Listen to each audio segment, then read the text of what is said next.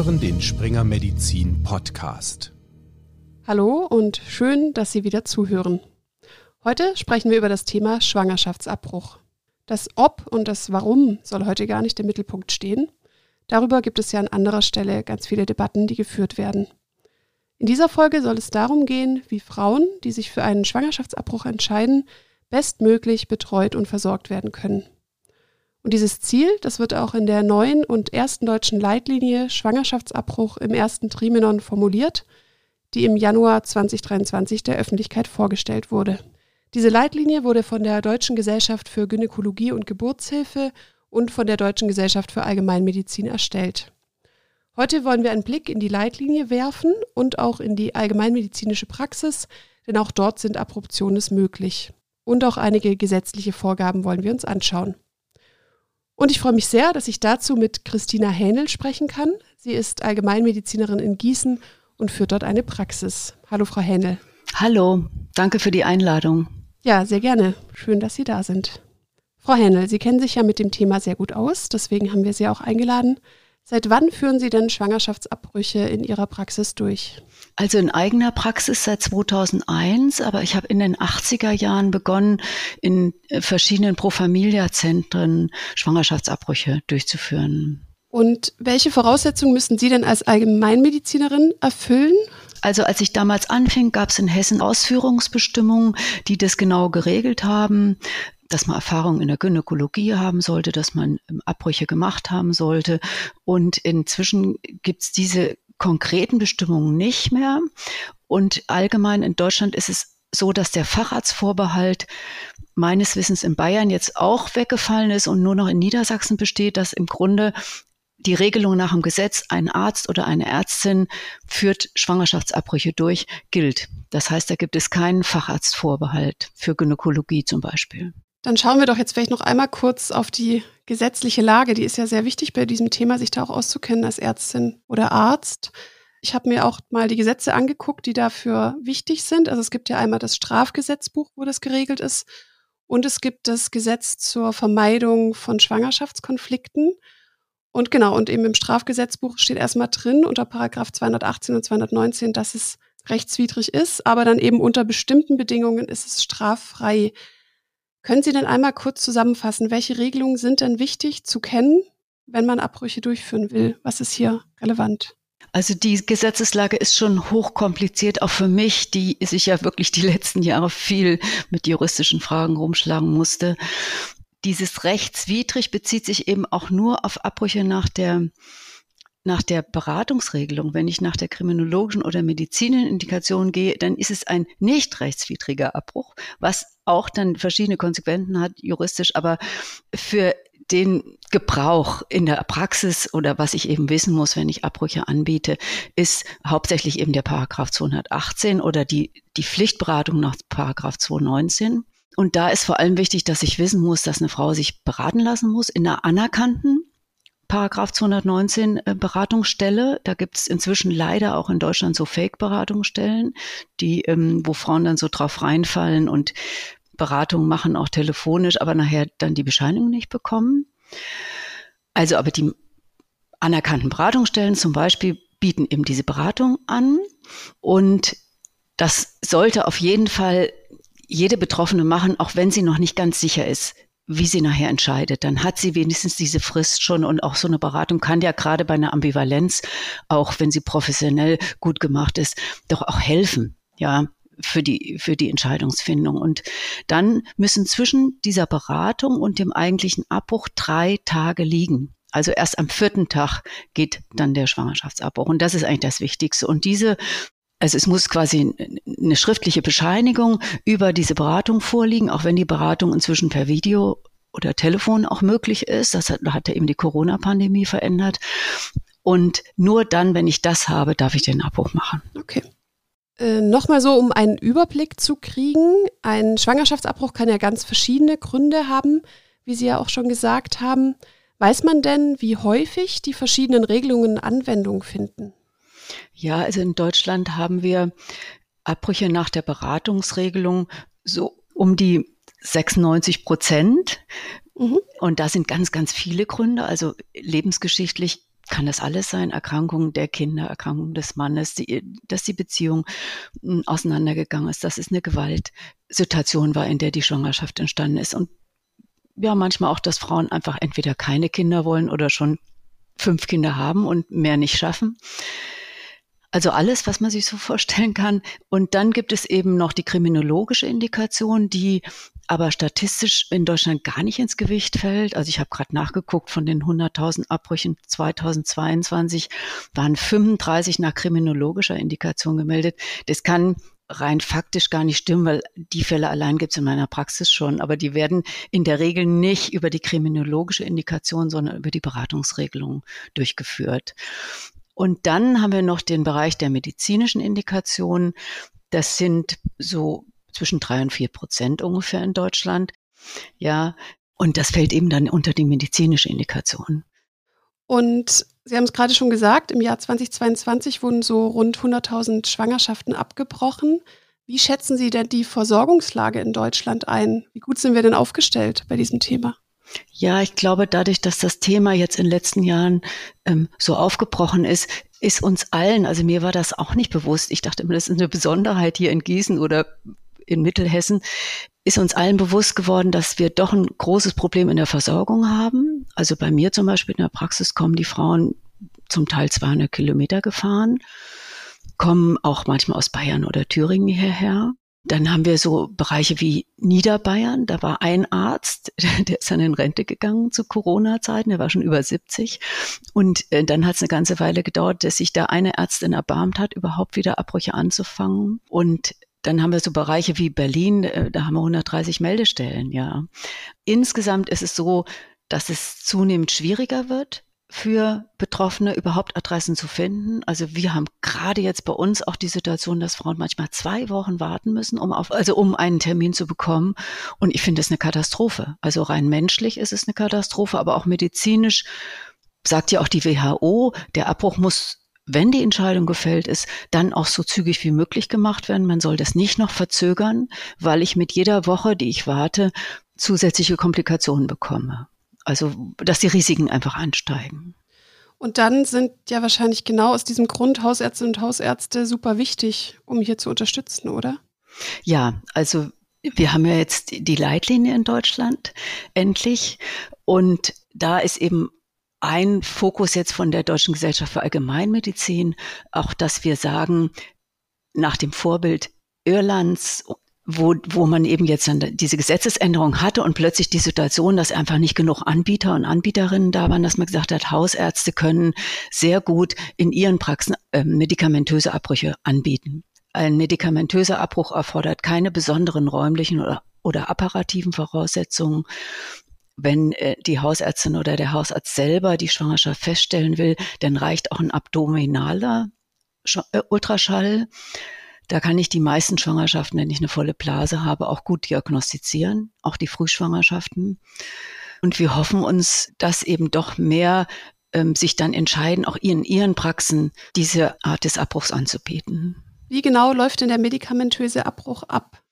Also der medikamentöse Abbruch geht in zwei Schritten. Der erste Schritt ist das Mifepriston, das ist ein Antigestagen, das wird genommen und verhindert quasi dann das Gestagen, also die Wirkung des Gestagens, weil es eben den Rezeptor dann blockiert und dann kann die Schwangerschaft nicht weiter wachsen. Dann stirbt die irgendwann ab.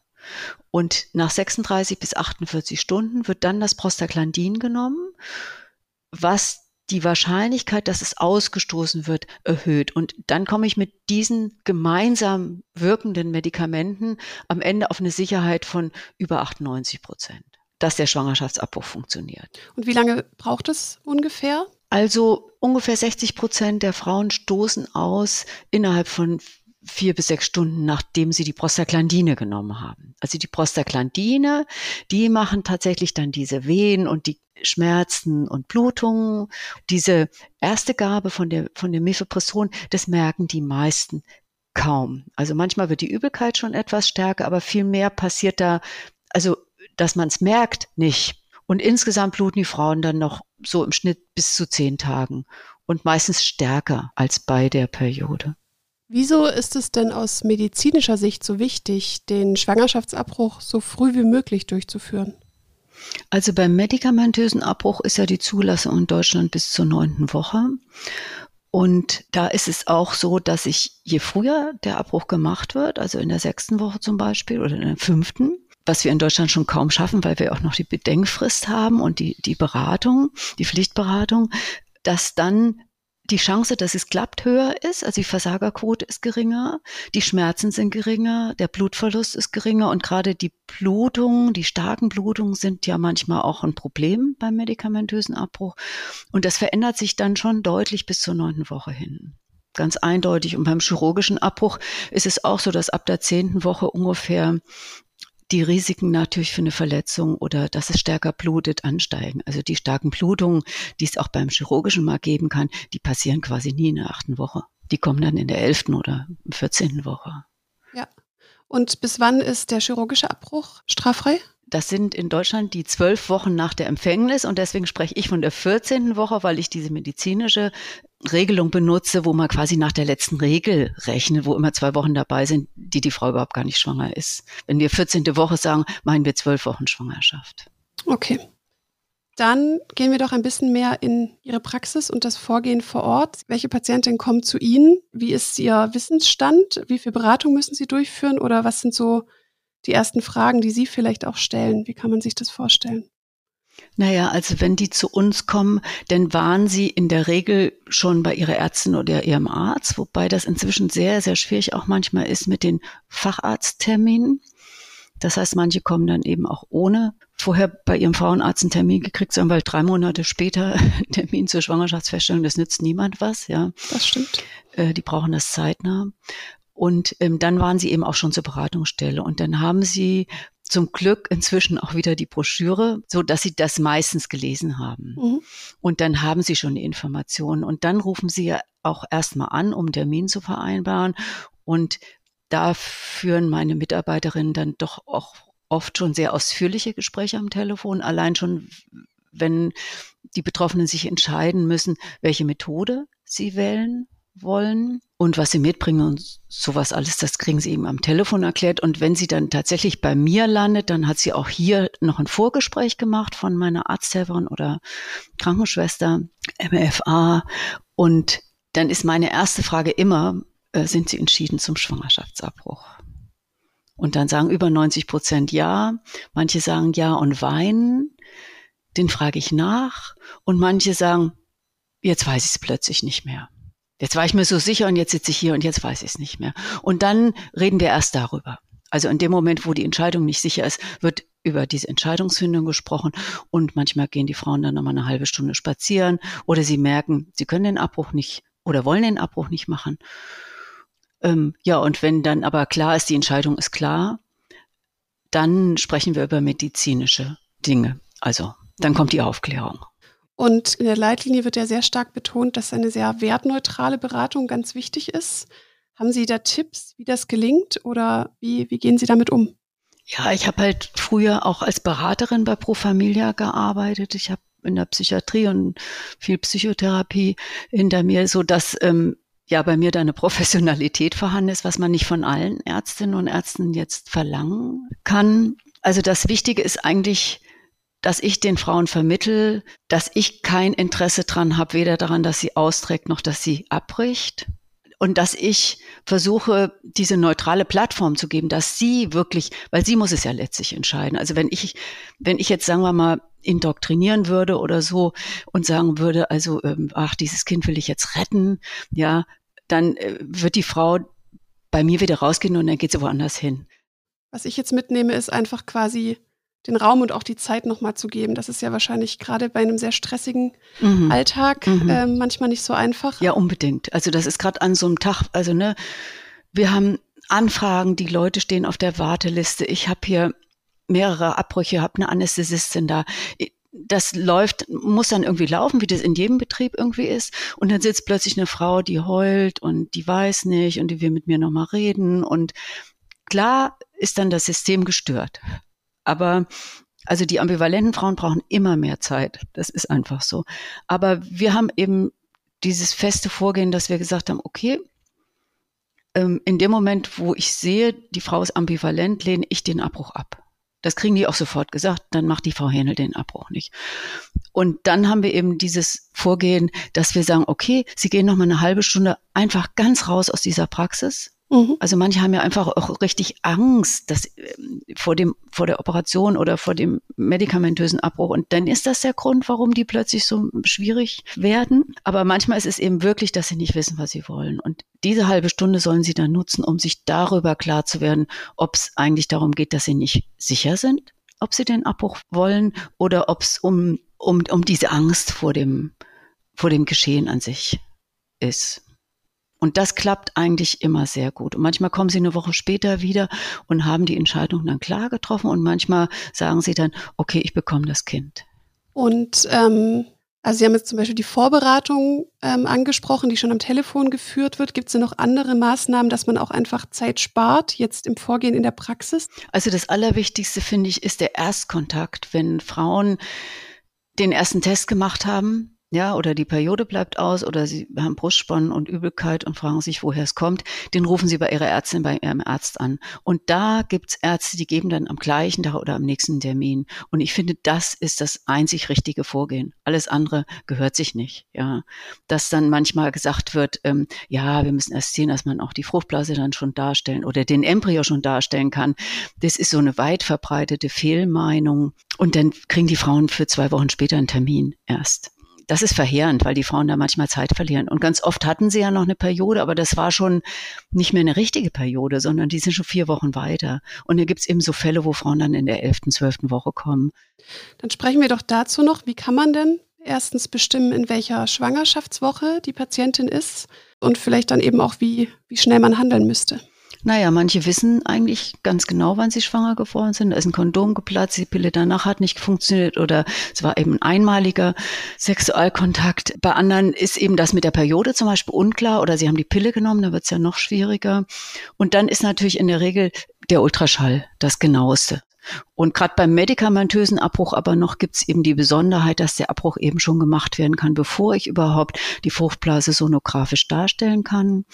Den kann ich halt eben eine Eileiterschwangerschaft nicht sicher ausschließen, weil ich ja die Schwangerschaft noch nicht sicher intrauterin diagnostiziert habe.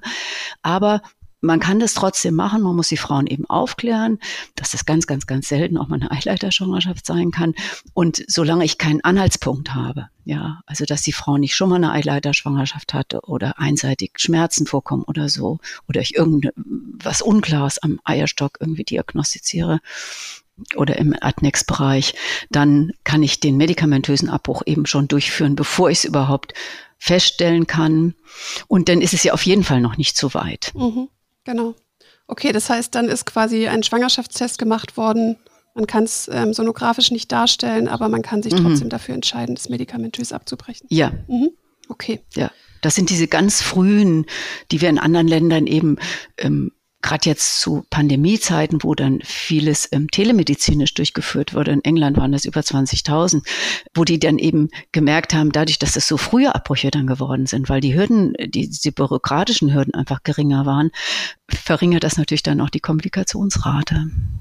Sie haben jetzt schon die beiden Optionen angesprochen. Also wahrscheinlich kann man nicht in jeder Hausarztpraxis jetzt auch ähm, den chirurgischen Eingriff machen, aber Sie können das ja. Was gibt es denn für Gründe, ein paar haben Sie ja auch schon genannt, die eher für die eine oder die andere Methode sprechen? Also im Grunde geht es eigentlich primär darum, was die Betroffene sich vorstellen kann oder was sie möchte. Und dann gibt es vielleicht ein paar Kriterien, über die man dann aufklären muss, nämlich, dass wenn jetzt schon bei der Periode immer sehr, sehr starke Schmerzen sind dann würde ich nicht zum medikamentösen Abbruch raten. Also über diese Schmerzproblematik muss man schon sprechen, ja, und dass es auch mal zu Kreislaufproblemen führen kann und dass die Blutungen stark werden können. Und mir ist es dann immer wichtig, dass eigentlich eine erwachsene Person auch anwesend ist und dass die Bedingungen so stimmen. Ja, also wenn ich jetzt zum Beispiel in einer Erstaufnahmeeinrichtung wohne und mir mit 30 anderen eine Toilette teile, und mit den Eltern in einem Zimmer, also wegen mir auch bei einer 18-Jährigen, die nichts wissen dürfen von dem Abbruch, dann funktioniert das nicht. Das geht nicht, das kann ich nicht geheim halten. Ja, ein medikamentöser Abbruch, das ist dann schon wie eine Fehlgeburt auch. Und die Frauen haben dann Schmerzen und Bluten und dann können die auch in die Praxis nochmal kommen, dann zu dem Tag, wo das Prostaglandin genommen wird. Andererseits wiederum gibt es welche, die sich überhaupt nicht vorstellen können, sich dem auszuliefern, also da auf dem Gynstuhl zu liegen und operiert zu werden oder eine Narkose oder auch den Abbruch mit örtlicher Betäubung, das geht ja auch, der chirurgische, sich das gar nicht vorstellen können. Dann ist natürlich der medikamentöse Abbruch die bessere Entscheidung. Ja. Dann habe ich beim chirurgischen natürlich auch ein gewisses Entzündungs- und gewisses Verletzungsrisiko, was insgesamt nachher nicht zu mehr Unfruchtbarkeit führt, aber was im Einzelfall dann doch mal auftreten kann. Darüber muss ich aufklären. Das spricht dann für einen medikamentösen Abbruch. Und viele stellen sich den medikamentösen immer einfach vor. Es ist einfach ein Medikament zu nehmen, als sich operieren zu lassen. Und den Zahn muss ich ihnen dann schon auch immer ziehen, weil die Belastung, also die Zeit, die Blutung, die Schmerzen doch für viele äh, deutlich mehr ist als beim Operativen, wenn ich es mit, mit Vollnarkose machen würde. Ja. Ja, also es gibt Frauen, die, die gar nicht so schmerzempfindlich sind und für dieses eigentlich wie wenn sie ihre Periode kriegen dann quasi. Aber für andere ist es eben doch oft richtig, also Schmerzskala 8 oder so.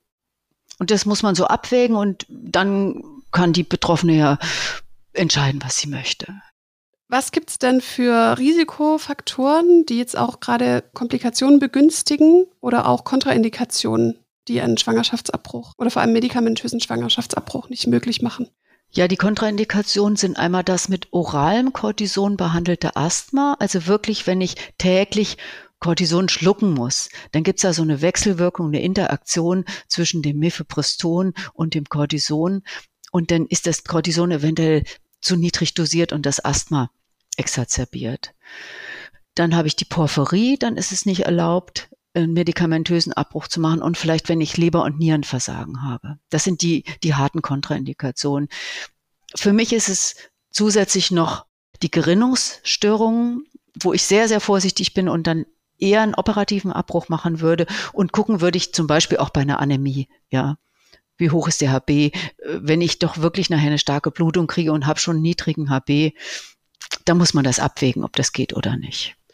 Wann würden Sie sich denn dafür entscheiden, doch nochmal an eine Fachärztin oder einen Facharzt, also in die Gynäkologie zu überweisen? Also ähm, das sind bei mir eigentlich nur, wenn ich zum Beispiel einen konkreten Verdacht auf eine Blasenmole habe oder auf eine Eileiterschwangerschaft, dann muss ich dann eben auch schon entscheiden, ob die Frau ins Krankenhaus muss oder erst nochmal zum Niedergelassenen. In dem Fall nehme ich dann Kontakt auf. Und was ist denn dann wichtig im Nachgang? Also welche Nachuntersuchungen führen Sie durch und was besprechen Sie vielleicht dann auch nochmal danach mit Ihrer Patientin? Also für den medikamentösen Abbruch ist es ja ganz wichtig, dass die Kontrolle, hat es geklappt oder nicht, weil ich habe so eine Versagerquote von, von ein Prozent ungefähr ähm, in den höheren Wochen vielleicht ein bisschen höher, in den niedrigeren niedriger.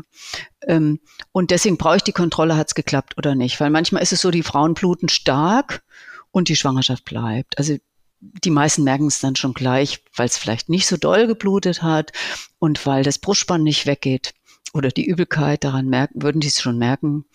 Aber ich brauche dann entweder nachher nochmal die ähm, sonografische Kontrolle, also den Ultraschall, oder da gibt es so einen äh, Spezialtest, der ab 1000 Einheiten Beta-HCG anzeigt. Also sehr viel sensibler ist als, als der normale Nee, eben nicht sensibler. Ah, der weniger, normale stimmt. Schwangerschafts... Ja. ja. genau, weniger sensibel. Das ist der Trick. Der normale Schwangerschaftstest ist so sensibel, dass er noch circa vier Wochen, weil ja die Halbwertszeit zweieinhalb Tage ist, das fällt ja dann ewig langsam erst ab. Den habe ich aber nach vier Wochen immer noch Beta-HCG und dann kommen die Frauen immer und sagen, ja, ich bin noch schwanger. Aber das ist halt, weil, der weil die sollen keinen normalen Test machen. Der ist eben zu sensibel. Mhm. Ist aber auch, auch wichtig, kann ich mir vorstellen, dass die Frauen das wissen. Ganz wichtig, ganz wichtig. Ich habe das jetzt in meiner Aufklärung extra mit aufgenommen, weil, weil die immer wieder kamen und mir den hingehalten haben und hier ähm, habe ich gesagt, das, das, bringt uns gar nichts, ja. Und deswegen kann man diesen Test auch erst so nach 10 bis 14 Tagen machen, diesen mit den 1000 Einheiten, diesen Spezialtest nach dem Abbruch. Sonografisch kann ich ja dann eben im Grunde schon nach einer Woche feststellen, ist es abgegangen oder nicht. Und was macht man, wenn es nicht geklappt hat? dann muss man operieren. Also wenn die Schwangerschaft intakt weitergewachsen ist, dann würde man den operativen Eingriff machen. Wenn die Schwangerschaft, also wenn die Fruchtblase noch drin ist, aber abgegangen ist, dann kann man immer noch mal mit Prostaglandinen ähm, arbeiten. Oder wenn die Frau zum Beispiel die Pille nimmt, dann setzt man die Pille ab, macht eine Entzugsblutung und dann kommt es oft mit raus. Dann braucht man gar nicht operieren. Und man soll eigentlich, wenn es geht, nicht noch mal rein operieren. Also das ist leider auch ein bisschen ein Problem, dass ich nach dem medikamentösen Abbruch, wenn die Frau dann zu ihrem Frauenarzt, ihrer Frauenärztin geht und dann machen die einen Ultraschall, da ist da ganz viel Gewebe drin, immer viel mehr als beim chirurgischen Abbruch und dann kriegen die immer einen Schrecken. Mhm. Und da muss man aber nicht nochmal rein operieren. Also möglichst nicht, weil dann habe ich das Risiko für Schäden an der Gebärmutterschleimhaut, die dann später auf die Fruchtbarkeit sich auswirken. Ist es denn eine häufige Frage, die die Frauen an Sie stellen, ob der Schwangerschaftsabbruch die Fruchtbarkeit beeinflusst? Ja, sehr häufig wird das gefragt. Und statistisch ist es so, dass der Schwangerschaftsabbruch nicht zur Unfruchtbarkeit führt. Und ich glaube tatsächlich, dass diese Frage einerseits schon irgendwie medizinisch begründet ist, aber andererseits auch mit der Stigmatisierung und mit der Moralisierung zu tun hat, dass nämlich viele Frauen denken, sie würden auf eine Art bestraft werden. Also egal, ob sie jetzt gläubig sind oder nicht, dass sie denken, wenn sie jetzt diesen Abbruch machen, dann dürfen sie später keine Kinder haben. Vielleicht liegt es auch noch ein bisschen an der illegalen Zeit, also die es in Deutschland ja auch gegeben hat und die es ja weltweit noch gibt, dass man einfach diese, dieses alte Wissen noch hat, es ist einfach sehr gefährlich, einen Abbruch zu machen, ja. Weil es nicht professionell gemacht wurde. Ja. Dann würde ich ganz gerne zum Paragraph 219a sprechen, der ja das Werbeverbot beinhaltet hatte und der jetzt ja ersatzlos gestrichen wurde. Und da war es ja auch verboten zu informieren über Schwangerschaftsabbrüche in Praxen. Was hat sich denn jetzt im Vorgehen in Ihrer Praxis geändert, seit dieser Paragraph gestrichen wurde? Naja, also wir haben einfach dann direkt unsere Informationen wieder auf die Homepage gestellt, die wir dann zwischendurch doch runternehmen mussten. Also mein, mein Informationsflyer quasi, wo, wo ich so eine Art Aufklärung schon auch im Internet ja hatte, was ja der Ursprung für meine Anzeige nach 219a war, den darf ich ja jetzt wieder ins Netz stellen. Und das hat in der Praxis schon eine große Auswirkung bei uns, weil normalerweise gehen die Frauen oder die Partner erstmal auf die Webseiten, das macht man ja heutzutage bei allem, was man hat, dass man erstmal ins Internet geht und dann lesen die diese Informationen und dann steht eben drauf, welche Methoden es gibt und was die Kontraindikationen sind, steht da eben alles drauf, ja. Und die, das Jahr zwischendurch, wo wir die runternehmen mussten, war das eben eine Katastrophe, weil die Frauen teilweise in den Beratungsstellen die Flyer dann bekommen oder bei den Fachärzten, aber eben ganz oft auch nicht und dann eben oft total viel Informat hier ankam. Also auch, obwohl wir ja mit denen am Telefon sprechen, zum Beispiel dann manchmal gar nicht wussten, dass wir Abbrüche in örtlicher Betäubung machen oder dass wir medikamentöse Abbrüche machen oder was weiß ich. Also das Wissen war einfach bei den Frauen nicht da. Und das ist jetzt wieder anders geworden, ja. Und wir müssen ja auch eben der Tatsache ins Auge äh, schauen, dass wir doch einen Riesenanteil an Fehlinformationen in Deutschland auch haben, ja. Diese ähm, Abtreibungsgegnerseiten, sogenannte Abtreibungsgegner, die dann eben den Frauen Angst machen und dann Filme zeigen und ähm, ja einfach Falschinformationen verbreiten und das sind dann Informationen, mit denen die dann zum Teil kommen. Und dann ist es einfach wichtig, dass es eben auch sachliche Informationen gibt, ja. Und ja auch manchmal einfach gut ist, nochmal nachlesen zu können, ne? Ja. Auch wenn ich es schon gehört ja. habe. Ist ja einfach auch sehr viel wert. Ich finde ja, man merkt, wenn man diese Gesetzestexte liest, ja, kriegt man so ein richtiges Gefühl für diesen Konflikt, der da besteht. Ne? Wie ist denn Ihre Meinung dazu? Wie bewerten Sie das? Also ich denke da immer an meine Anfangszeiten zurück, als ich hochschwanger anfing, Beratungen zu machen und so mit diesem, naja, warum verhüten die eigentlich nicht, warum kommen die eigentlich ungewollt schwanger, so ähm, in diesen Alltag reingeschlittert bin und dann so die ersten Lebensgeschichten gehört habe von Frauen, wo ich plötzlich mitgekriegt habe, ja, ich könnte genauso auf der anderen Seite sitzen. Und ich bin jetzt kein Gesetzgeber, aber wenn ich Gesetzgeber wäre, dann würde ich versuchen, Frauen Möglichkeiten zu geben, Kinder auf die Welt zu bringen. Da würde ich mich als Gesetzgeber irgendwie stark machen, ja. Aber dann mit dem Strafgesetzbuch drohen, was sowieso niemand davon abhält. Das macht meines Erachtens überhaupt gar keinen Sinn. Ja, und deswegen sagt eben auch die WHO, mit der ich da ganz in Einklang bin, ne? also man soll den Zugang und die Informationen bereitstellen und soll die Hürden wegtun. Mhm. Also ich glaube, dieser ethische Konflikt oder der Konflikt, in dem jede Betroffene steht, ja, die ja weiß, da könnte ein Mensch entstehen. Und manchmal sind es ja auch Träume, die die Frauen dann haben. Und der ist aber nicht lebbar. Und dieser Konflikt, der, den ja auch die Gesellschaft hat, ja, der wird nie lösbar sein. Das werden wir nicht lösen. Aber ich als Ärztin finde, wir können es auch nicht auf dem Rücken der Gesundheit und der Würde der Betroffenen lösen, ja. Weil das sind alles Frauen und die meisten davon sind Mütter und warum sollen wir die so quälen, ja? Und denen eine gute gesundheitliche Versorgung vorenthalten. Dafür gibt es für mich überhaupt keinen Grund. Und jetzt gibt es ja zum Glück die Leitlinie, wo dann genau diese wichtigen Informationen, um diese Gesundheit zu schützen, drinstehen. Das hier ist jetzt natürlich nur ein Ausschnitt aus den vielen, vielen Informationen, die da drinstehen. Aber in Ihrem Artikel, den Sie ja auch mitverfasst haben, über die Leitlinie in der Zeitschrift für Allgemeinmedizin, da sind auch diese Aspekte alle nochmal nachzulesen und natürlich auch in der Leitlinie. Das werde ich auch alles verlinken. Aber auf jeden Fall vielen Dank, dass Sie mit mir darüber gesprochen haben, über dieses wichtige Thema und auch ein bisschen von Ihren Erfahrungen erzählt haben. Und dann vielen Dank nochmal und tschüss. Machen Sie es gut. Ja, und tschüss. Und herzlichen Dank nochmal, dass Sie sich die Zeit genommen haben, mit mir über dieses so wichtige Thema zu sprechen. Sehr gerne. Und Sie, liebe Hörerinnen und Hörer, können sich dann auch schon auf die nächste Folge unserer Podcast-Reihe, den ZFA Talks, freuen. Dann sprechen wir darüber, wie die Diagnose von Typ-2-Diabetes in der Hausarztpraxis gelingen kann. Die ZFA Talks sind ein Format, das in Kooperation mit der Zeitschrift für Allgemeinmedizin und Springer Medizin erstellt wird. Außerhalb dieser Reihe erwarten Sie natürlich noch weitere Folgen, in zwei Wochen dann wieder die nächste. Ich bin Annika Asfalk und bedanke mich, dass Sie wieder dabei waren. Bis bald. Die in diesem Podcast vermittelten Inhalte unterliegen dem wissenschaftlichen Wandel des Faches und erheben nicht den Anspruch auf Vollständigkeit. Sie können weder als Grundlage für eine Diagnosestellung noch für den Beginn, die Änderung oder die Beendigung der Therapie einer Erkrankung herangezogen werden. Sie ersetzen in keinem Fall eine persönliche ärztliche Beratung.